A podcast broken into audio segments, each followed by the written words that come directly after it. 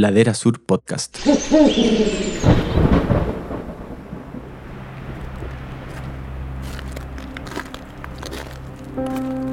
La montaña me ha hecho tremendamente apreciativa de, lo que sí tengo de las cosas que, no sé, pues de lo que significa estar como calentito en un lugar, de, disfrutar de las conversaciones con las personas, eh, como ese tipo de cosas que, yo siento que, que no, no sé, no me, no me ha enseñado otra, otra cosa más que estar en la montaña, como disfrutar de las cosas más simples. Viviana Callahan Vargas, puntarenense, 30 y siempre. Hobby, bailar flamenco. La inspira Catherine Destivell. La montaña es un paisaje que apasiona, una geografía que desafía a muchos para llegar más lejos y más alto. Queremos compartir nuevas anécdotas, logros y emociones con personas que tienen una estrecha relación con este paisaje Bienvenidos a la segunda temporada de Historias de Montaña, un podcast de Ladera Sur, conducido por Felipe Howard. Este espacio es presentado por The North Face y su campaña More Than a Jacket.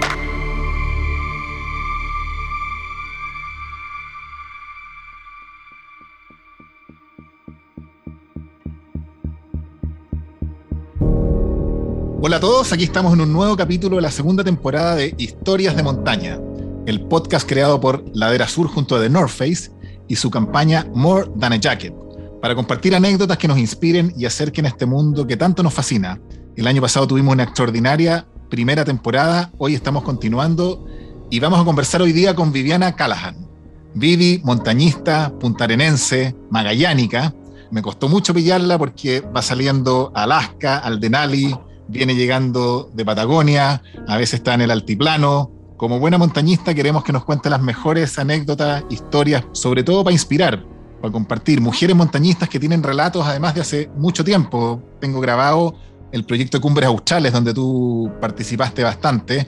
Un proyecto que a mí personalmente me fascinaba porque era como ver unos jóvenes montañistas, exploradores que querían hacer rutas donde nadie había ido, tenía mucho de exploración y recuerdo que con ese proyecto te conocí y eso era como en los tempranos años 2000, por decirlo de alguna manera.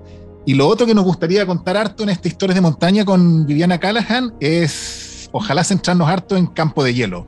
Vivi ha ido muchas veces a Campo de Hielo, Campo Hielo Sur, Campo Hielo Norte, y ojalá podamos compartir anécdotas e historias de montaña en esos mundos blancos, hielos y de montañas maravillosas. Ok, gracias por la invitación, Felipe. Muy contenta de estar aquí compartiendo historias de montaña y ya, ya había escuchado un poco los podcasts anteriores, entonces entretenido estar ahora sentada de este lado. Excelente. Oye, antes que hablemos de Campo Hielo de Cumbre Australes, así como, ¿quién te ha inspirado en el mundo de la montaña? Tengo varias inspiraciones. Eh, el padre, yo creo, Alberto D'Agostini, que es un explorador de la zona de la Patagonia, yo diría más explorador que, sacerdote. Eh, también yo creo que Catherine Destivell, me encanta la historia de Catherine y Wanda, en general más como del área de la exploración también, que en el fondo es lo que me llamó la atención al principio cuando partí con el tema de participar en Cumbre Austral, en el proyecto Cumbre Austral. Partamos con todo eso. Yo, yo, yo, lo comenté al principio, es un proyecto antiguo que quizás no muchos conocen, pero que tenía mucho justamente de exploración, que es lo que tú estás diciendo ahora. ¿Cómo partió? Yo recuerdo que ustedes eran muy, muy jóvenes y la idea era dar a conocer estas, valga la redundancia, cumbres australes. Eh, mira, yo no, yo no fui precursora de este grupo, sino que este grupo ya estaba formado por jóvenes de la Universidad de, de la Católica que estaban en, estaban en la rama de montañismo. Eh, yo estaba en la rama de la Universidad de Chile. Bueno, yo en ese momento hacía actividades de montaña, pero más en la zona central. De hecho, me acuerdo que había ido como a la Concagua y era como, como esas eran las, clásicas salidas de la rama montaña. Pero escuché esto de, de estas expediciones a Campo Hielo y me pareció fascinante el tema, de, el tema de hacer exploración, de ir a un lugar nuevo que nadie había ido y como descubrir, más que repetir una ruta o ir a, a un lugar ya visitado, sino que es como ir a explorar algo donde además es súper remoto. Porque sigo pensando hoy en día que a pesar de que, no sé, hay como expediciones que uno ve hacia el Himalaya. Campo Hielo es uno de los lugares más remotos en los que yo personalmente he estado, porque a pesar de que, no sé, pues te puede tocar una, una tormenta y puedas dar aviso hoy en día con todo lo que hay de, comunicación satelital, puede ser que una tormenta ahí se instale perfectamente 20 días y, y no, no tienes opción de ninguna de rescate, entonces estás ahí atrapado por el, por el mal tiempo y solo finalmente, porque en otros lugares siempre tienes acceso a helicóptero, las ventanas son un poco más cortas de mal tiempo, entonces siempre hay un poco mejor acceso, creo yo. ¿Y cuáles son las expediciones de cumbre australes de ese proyecto en las que participaste, Diana? Eh, bueno, este, este era un grupo bien selectivo al principio, costó un montón que me pudieran dejar entrar. eh, finalmente me dejaron entrar y yo participé en las expediciones que se hicieron una invernal al Cerro Buraquio, le pusieron Buraquio. Los chiquillos ya habían ido una vez anterior en verano y habían ido a mirar y no alcanzaron ni a llegar al cerro, creo. Y la, esta vez era en invierno la expedición y era ir a mirar y ojalá tratar de subirlo y ver si, había, si podíamos subir a algún otro cerro del lugar. Y después fue la misma expedición también, el 2018, pero en el siguiente verano. Y ese cerro se mantuvo inescalado hasta hace un par de años, creo que fue el mismo 2014 cuando nosotros volvimos a la Aguilera, que una expedición de alemanes fueron al 3018 y finalmente lo subieron. Era, era un cerro bastante grande para la altura de lo que es el promedio de Campo Hielo, que estaba sin ascensión, un cerro precioso. Eh, pero la aproximación era muy larga y nosotros en ese tiempo, bueno, obviamente universitarios, eh, pocos recursos, entonces nos conseguíamos, no sé, teníamos un presupuesto muy bajo, entonces las comidas me acuerdo que eran, básicamente comíamos exactamente lo mismo todos los días, como no había, el aporte nutricional era muy, muy escaso. Me acuerdo que teníamos un menú que estaba diseñado para que en realidad nos, nos diera como la energía necesaria y también se pudiese como consumir frío si es que los anafres fallaban y todo. Entonces era, era pasta tres minutos todos los días, sopa, avena, ración de marcha de frutos secos y cosas así. ¿Y cuántos días fue esa expedición? ¿Y, por, dónde, por dónde llegaron? Porque Campo Hielo es una extensión larga con varios accesos. Cuéntanos un poquitito por dónde, cómo fue el acceso al, en esa expedición. Bueno, igual algo importante es que todas estas expediciones fueron como aprendizajes para las siguientes, entonces hubo como una reflexión al respecto, entonces esta expedición se hizo en invierno debido a que ellos hicieron la expedición en verano y les tocó muy mal tiempo, entonces muchas observaciones habían dicho que en realidad en, en el invierno de la Patagonia a veces el clima es mucho más estable, los vientos también son más estables, entonces decidimos probar en invierno. Y ahí el acceso fue el mismo que ellos ocuparon en el verano, entramos por el, el paso Marconi, y la idea era cruzar el campo hielo completamente de este a oeste para llegar a donde está el acceso al este cordón Rizo Patrón, donde está el 3018 Cerro Buraquio. Entonces era una expedición de 30 días aproximadamente. En esquí randonné, en ese tiempo obviamente todos los equipos eran mucho más pesados, estamos hablando del 2003, hace mucho rato, de hecho, me acuerdo que la Armada nos pasó un equipo satelital que era una baliza de emergencia, que era una cosa gigante, que era para probar si funcionaba mandar una señal desde allá, porque en ese tiempo ni siquiera se hablaba de. O sea, teníamos GPS, pero no teníamos nada así como ahora que hay mini reach y que uno puede mandar mensajes. no, así, acceso a teléfono satelital, súper difícil, eran otros tiempos.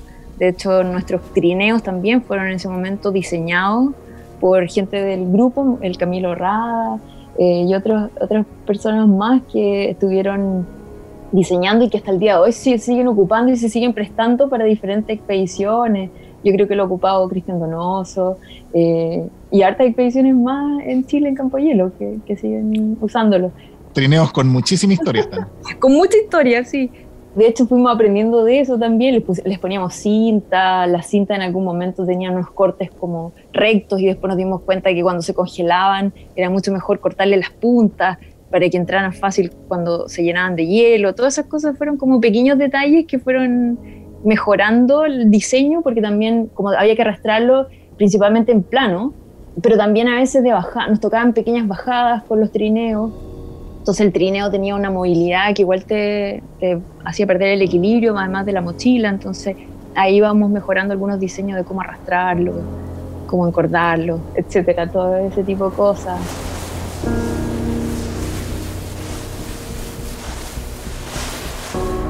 Era harta planificación, el tema de la comida era todo un cuento de reembolsar comida para 30 días y las reembolsábamos por persona. Entonces, cada uno sacaba una bolsa y esa bolsa era tu bolsa para, para el día, para la cantidad de personas que teníamos. ¿Cuántas personas eran en esa expedición? En esa expedición que fue en invierno fuimos cinco personas. Fue eh, María Paz Ibarra, Fiorenza Marinkovic, Sebastián Varela y Camilo Rojas. Fue una expedición súper buena, recuerdo. Eh, harto frío en invierno, porque es un frío, un frío, diferente, no es como frío así de, de, lugares altos, es bien húmedo.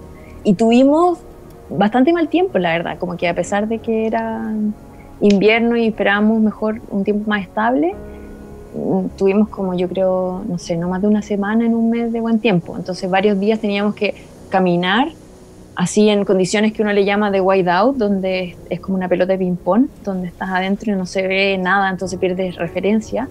Y, los que van atrás te van diciendo como si vas en el rumbo, porque uno va siguiendo el GPS y el de adelante pierde un poco la orientación. Entonces, los que van un poco más atrás te dicen así como fuera un reloj, ya 10 para las 2, 2, y cuarto, cosas así para ir eh, posicionándose nuevamente.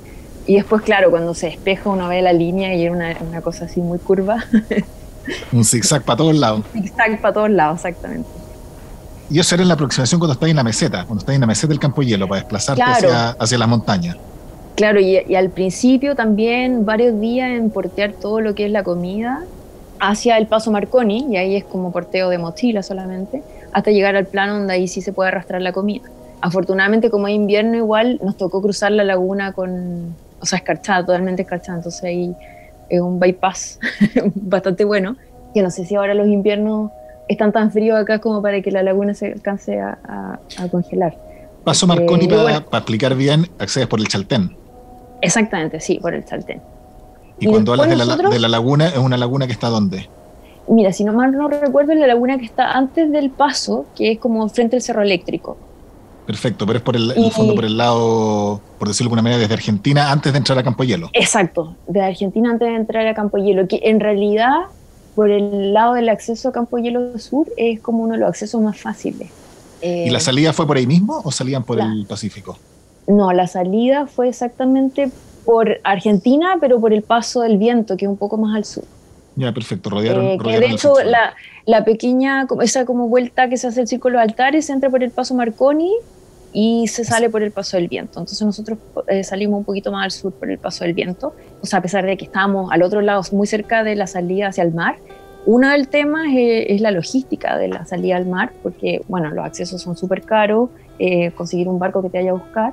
Y lo otro que toda la parte del, de la zona chilena es un bosque así muy tupido que hace súper complicada eh, la aproximación. De hecho, después, cuando, años después, cuando volvimos a la Aguilera, eh, dentro de todos los intentos que se habían hecho a, ese cerro, habían sido por, el, por las entradas marítimas, por eh, lugares donde estaba súper tupido. Entonces, al final decidimos, bueno, entremos por el lago eh, argentino, por un brazo del Espegazzini, porque ahí va a ser mucho más fácil. Y exactamente así fue, a pesar de que era más largo, era como... alguna vez cuando hablamos con el montañista Comesaña, Comesaña decía es como operar las amígdalas por el culo. Exactamente, como hacer todo lo, el camino largo para llegar al punto eh, de ascensión que era totalmente diferente. Pero, pero era mucho más fácil. Entonces eran más días de aproximación, pero era mucho más fácil.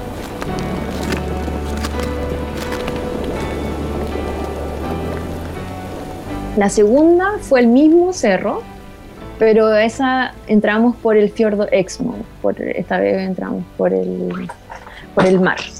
¿Mucho hielo?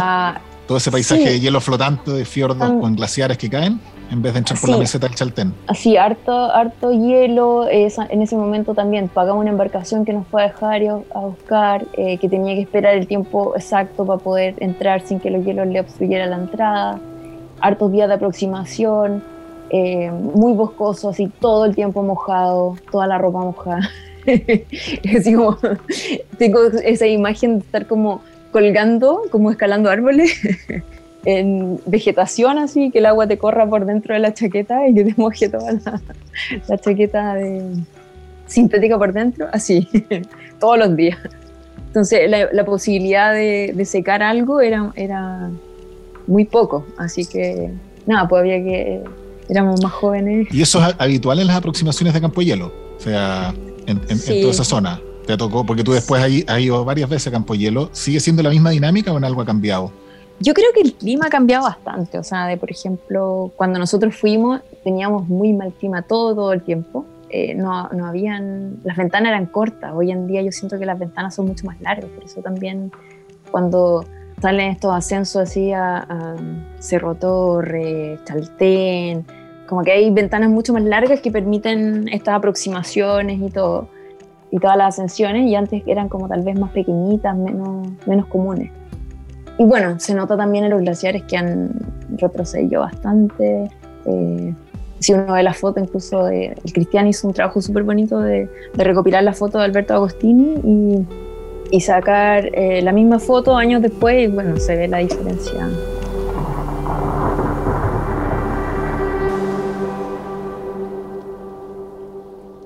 ¿Tu mejor experiencia en Campo Hielo?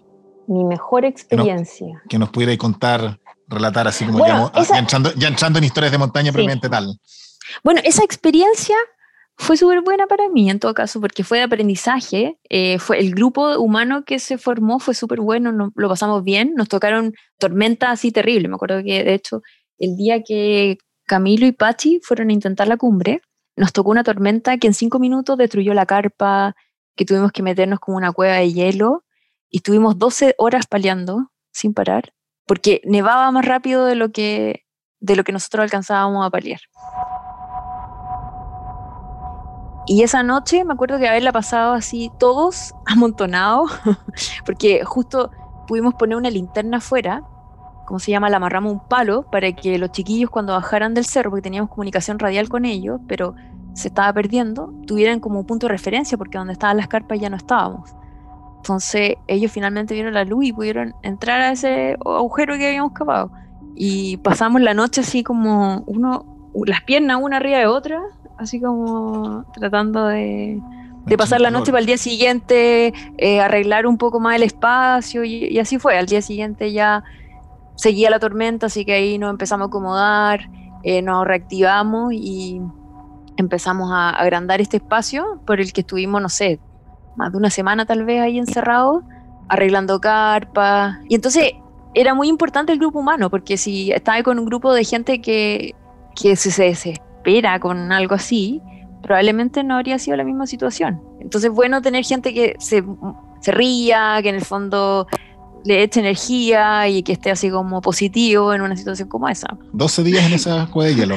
Más o menos, no me acuerdo exactamente, pero sí fue mm. harto tiempo. Estuvimos ahí, de hecho, durante el, el proceso esto de palear, me acuerdo que la, la Fiorenza tuvo una congelación en el dedo y está el dedo ahí como azul, así un poco no sabiendo qué iba a pasar con eso.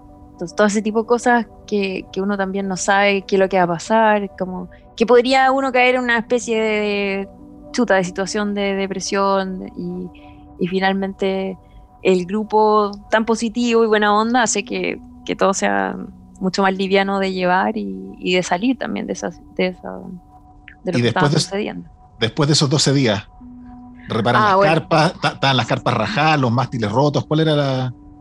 Cuéntanos un poquitito de eso. Eh, bueno, las carpas sí se rajaron así muy rápido, entonces nosotros empezamos a coser adentro y a reparar lo que podíamos reparar y finalmente de las dos carpas logramos salvar una, entonces dijimos ya, aquí vamos a dormir todo apretado nomás. Eh, entonces, mástiles rotos también. Y el único día que se abrió, nosotros como teníamos, que estábamos en un lugar donde tuvimos que rapelear para llegar a ese lugar, entonces estábamos, tuvimos que rapelear con trineos y todo, entonces lo que hicimos fue ascender por la cuerda, o sea, y marear hacia, hacia arriba, eran como dos largos, una cosa así, y, y aprovechamos ese día lindo para hacerlo. Y de ahí escapar lo más rápido que podíamos en dirección al paso del viento. Y aguantó finalmente el clima para llegar al paso del viento sin problema. Además, también lo otro, que como habíamos eh, extendido el tiempo de, del que teníamos comida, tuvimos que empezar a racionar. Y era invierno, entonces la energía que uno requiere en invierno es mucho mayor. Entonces el gasto energético también es mayor. Entonces me acuerdo que estábamos todos muertos de hambre. Así ya, lo único que nuestra conversación era todo el día acerca de comida.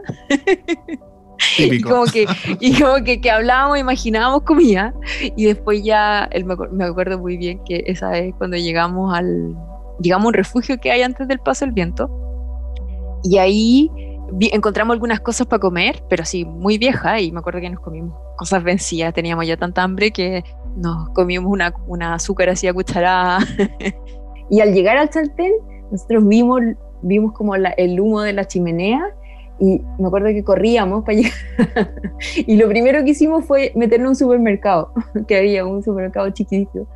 Y empezamos a comer en los pasillos y, llegamos a la caja con un montón de papeles. Y la señora decía, ¿y ustedes de dónde vienen? Porque en ese tiempo era poco común ver, primero, gente en invierno.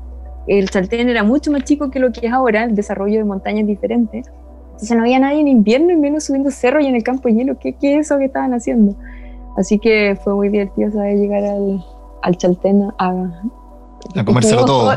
Sí, no, y fue así como que volvimos a Santiago. Me acuerdo que en ese tiempo volvimos en búho a Santiago y en todo ese viaje comíamos y comíamos así, pero como que teníamos una necesidad de comida increíble que regresamos a Santiago y nadie nos creía así, tú eras en Campo Hielo, pero volvieron más gorditos todos.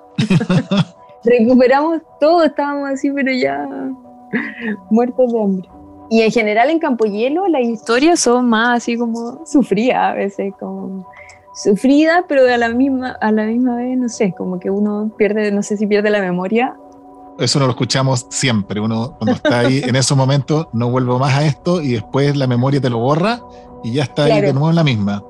Claro, ya estabas planeando en otra expedición. De hecho, tú ayer me contabas cuando conversábamos, Vivi, que, que, hace poco también con unos estudiantes en Campo Hielo, también tuviste como unos momentos bastante hostiles, por decirlo de alguna manera, en Campo Hielo.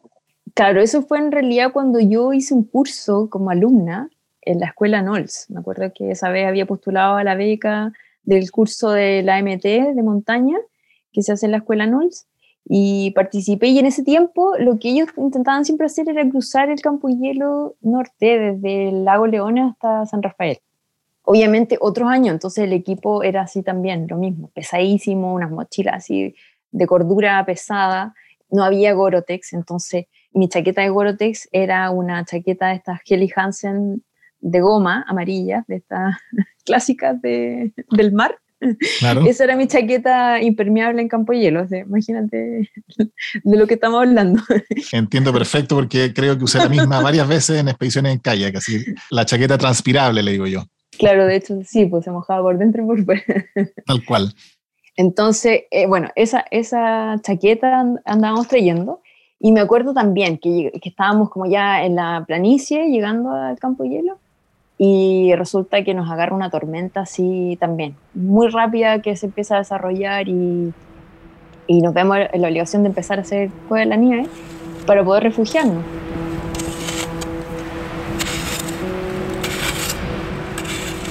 Y empezamos en eso, bueno, estuvimos dos semanas del curso dentro de una cueva de nieve. Y mi saco de dormir, en ese tiempo no había bolsa seca, entonces uno la andaba trayendo en bolsa plástica. La bolsa plástica tenía una pequeña filtración y mi saco estaba mojado. Entonces recuerdo que esa noche, como llegamos tan muertos de frío, lo que hicimos fue unir dos sacos de dormir y meternos tres personas dentro. Y mi saco quedó como frazada. Y después como se mojó tanto, lo dejaron así en la entrada de la cueva. Y alguien que fue al baño al día siguiente era un estudiante también, lo apoyó arriba y el saco se voló. Y me quedé dos semanas del curso sin saco de dormir. Y en ese momento yo, además, hablaba súper poco inglés, entonces me acuerdo que estaba ahí y escuchaba que hablaban del sleeping bag de Viviana. Y yo así, ¿qué pasó con mi saco? El sleeping bag de Viviana. Ah, claro, yo así, ¿qué pasó con mi saco? Me dice, se voló. Y yo, ¿qué? Y claro, me quedé dos semanas sin saco, entonces fue, fue terrible. O sea, en ese momento estuvimos compartiendo los sacos con dos personas más, eh, pero también era un montón, era toda la situación en sí, era como una situación nueva. En ese momento era la primera vez que yo estaba en una cueva y él era más chica, no, no llegó a esta expedición con, con Cumbre Australes todavía. Y yo no entendía nada. Bueno, finalmente salimos de esa situación, pero esta vez no nos tocó algo tan bueno. Me acuerdo que el día que teníamos que escapar llegó, un aviso así por, con una piedra, o sea, no una piedra, no me acuerdo qué lo que era, pero algo era. Eh, y nos decían así como ya, tienen que estar listos mañana a las 12 porque vamos a salir, ya no nos queda poca benzina, poca comida, así que hay que escapar. Y ese día estaba malo el tiempo, me acuerdo. Y me acuerdo que se formaban así pliegues de hielo en la ropa como cuando se forma este, este, clásico hielo. Claro, y caminando, encordado, súper lento todo, una persona que se caía y así sucesivamente. Me acuerdo que eh, estaba en una situación que quería ir al baño, hacer pipí, y era como, chuta, ¿qué hago? Porque si paro y me saco el arnés y paro otra vez, el grupo se va a atrasar más y finalmente entre que me bajo el arnés y todo va a quedar igual de mojado, entonces como que en algún momento dije, ya, lo me va a hacer pipí. y al final tuve que hacer eso, pues me hice pipí. Y recuerdo ver la sensación así como, ya, bueno, llego abajo y me cambio ropa, total, tengo todas las cosas secas en una bolsa. Y claro, me acuerdo que llegué abajo y mi ropa estaba toda mojada porque igual se había filtrado. Entonces todo lo que yo pensé que estaba seco estaba igual de mojado pero bueno, estaba limpio, así que ya, nada que hacer ahí, cambiarse y quedar con eso mojado y limpio. pero en situaciones así donde tú estás así como casi que te corre una lagrimita, así como, ¿qué estoy haciendo aquí? Oye, Vivi, y todas estas historias de montaña que para mucha gente que ha estado en Campo Hielo probablemente les ha tocado más de uno, pero alguien de afuera escucha eso y dice, oye, pero tan sufrido. ¿Por qué? ¿Por qué de nuevo? ¿Por qué siempre? ¿Por qué sigues una y otra vez? Eh, de nuevo 15 días en una cueva de hielo, siempre mojado. Cuando tú le cuentas esto a gente que no, no es como de tu círculo de montaña, ¿qué te dicen? Bueno, me dicen que estoy loca, obviamente. O, al revés, ¿qué les dices tú que sigues haciendo lo mismo? ¿Dónde está esa fascinación? Yo creo que la fascinación está en que, no sé, los lugares que uno ve y la, esta como sensación de, de sentirse tan pequeño ante esta naturaleza así tan grande y eh, ver unos paisajes preciosos, así como que de repente tienes días súper duros en la montaña, pero siempre hay días donde, no sé, pues ves unos atardeceres increíbles, estás en la cumbre de un cerro viendo así está esta como campo hielo totalmente vacío, sin nadie, una magnitud, los cerros preciosos, no sé, como... Eso yo creo que es impagable, son paisajes increíbles en la memoria que te hacen de cierta forma, no sé, pues, olvidar lo malo y también, y también yo creo que es como un aprendizaje de valorar las cosas que uno tiene también, porque yo creo que la montaña me ha hecho tremendamente apreciativa de, lo que sí tengo y de las cosas que, no sé, pues de lo que significa estar como calentito en un lugar, de, disfrutar de las conversaciones con las personas, eh, como ese tipo de cosas que, yo siento que, que no, no sé, no me, no me ha enseñado otra, otra cosa más que estar en la montaña, disfrutar de las cosas más simples.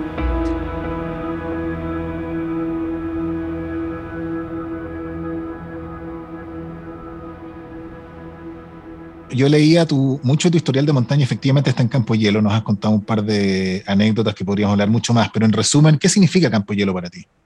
Bueno, yo, como tú dijiste, soy de Punta Arena, entonces como el patio, el patio de la casa, finalmente, ahora ya no vivo en Punta Arena, por razones de trabajo vivo más en la, en la zona central, entre comillas, porque paso re poco mi casa, eh, pero siempre vuelvo acá y es como una fascinación por la zona de la Patagonia, cuando de hecho tengo muchas ganas de tal vez volver a la Patagonia, pero... Eh, y es eso, como que todavía siento que estos lugares tienen muchas zonas por explorar, que si yo voy, no sé, a tal vez a, Europa, ya está todo tan explorado, todo tan subido, pero acá es como descubrir y eso, eso me llama bastante la atención. Me encantaría, ojalá, seguir haciéndolo si sea el grupo y la, y la gente va a poder hacerlo. Que eso yo creo que es súper importante también. Oye, Vivi, y para terminar, tú has viajado harto también en Pacific Northwest, Yukon, Alaska, algo de ahí, de todas esas expediciones, podríamos hablar media hora de esos lugares, pero alguna anécdota cortita de tu, de tu paso por allá, también para que, o sea, no todo en tu carrera de cerca de 20 años ya, un poquito más quizás, de montaña, ha sido campo hielo pero yo sé que también has estado en Himalaya, pero sobre todo también en de Pacific Northwest hasta Alaska.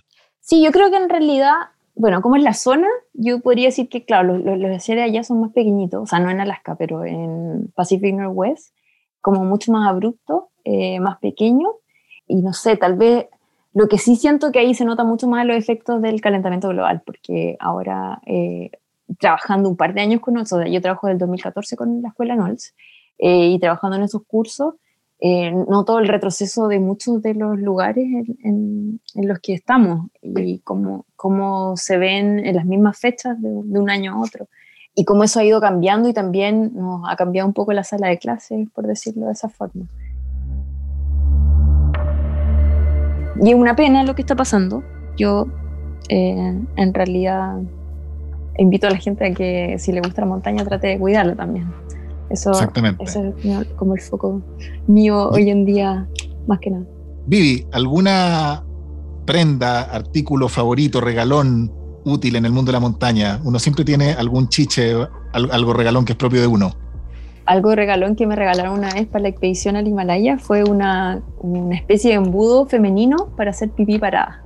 Y creo que eso ha salvado mi vida en muchas cosas porque lo utilizo, no que te rías, sí, de verdad, lo utilizo. Es que es muy práctico además. Sí, práctico porque ya no tengo que irme lejos ni taparme, a veces como que es incómodo para la mujer ir al baño y esta cosa es muy fácil porque simplemente me abro el cierre y hago igual que los hombres, de espaldas y en cualquier lugar. Y sobre todo para el arnés, cuando estás encordado, que a veces como todo un cuento, sacarse los pantalones con el arnés y dejarte igual algo conectado a la cuerda. En este caso, eh, no, pues simplemente yo abro el cierre y hago igual que igual que en escalada también, cuando estás escalando es fácil de ocupar. Gran invento, y, gran descubrimiento. Sí, gran invento. Me, me, llevó un par de días de práctica en la ducha, intentar ver cómo funcionaba eh, para, para, no tener accidentes. Y, y, también como los varones considerar el factor viento que es importante. Oye, y para terminar, ¿cuál es tu mejor recuerdo que te echa a la montaña? Aquí yo era la Vivi Callahan en toda mi plenitud en mi esplendor? Chuta, es difícil elegir uno. Eh, de hecho, ahora que estábamos hablando del campo de hielo, yo creo que es como... Me encanta el campo de hielo, lo encuentro tan lindo, como me, gusta en general la Patagonia. Eh, no sé, yo creo que es de, de mis lugares favoritos, a pesar de que conozco otros lugares, siento que es donde puedo estar como más totalmente sola en la, otros lugares en general siempre hay mucha más gente, que igual es entretenido visitar gente y todo, pero donde siento esa como sensación de remoto realmente es ahí. Y, y eso como que me gusta mucho.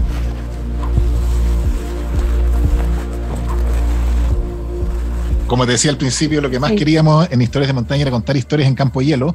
Yo sé que muchas de tus expediciones han sido en Campo Hielo Norte, en Campo Hielo Sur. Ojalá sigas desarrollando aventuras, podamos volver a conversar el día de mañana de más anécdotas, de más historias de montaña. Lo que buscamos junto a North Face es mostrar estas historias, estas anécdotas, estas vivencias, estas cosas que a veces suenan como sufridas, pero basta un amanecer o un atardecer único, que es lo que la gente que vive y que vibra con la naturaleza, con las montañas, con las expediciones, y a veces gente de fuera de este contexto no entiende mucho, pero ahí está, pues tú lo dijiste muy claro ahora último, Campo Hielo es donde te sientes en este lugar remoto, sola, plena, y, y de eso se trata esta, este podcast de historias de montaña. Así que, Vivi, yo feliz de conversar contigo, podríamos seguir hablando mucho más. Lo que queremos es compartir historias de montaña. Todas las semanas vamos a estar con esta segunda temporada, inspirando a que más gente salga a vivir de la naturaleza, de sus desafíos, a pesar de lo hostil que es a veces, como las anécdotas en campo y hielo, pero siempre hay un amanecer o un atardecer que hace que todo valga la pena. Así que muchas gracias, Vivi. Nos vemos la próxima semana en otro podcast de Historias de Montaña.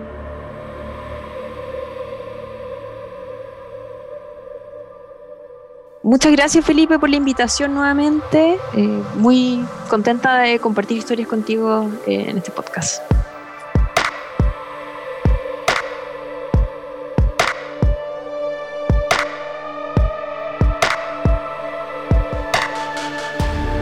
Pronto nos volvemos a encontrar en un nuevo capítulo de Historias de Montaña, un podcast de Ladera Sur conducido por Felipe Howard.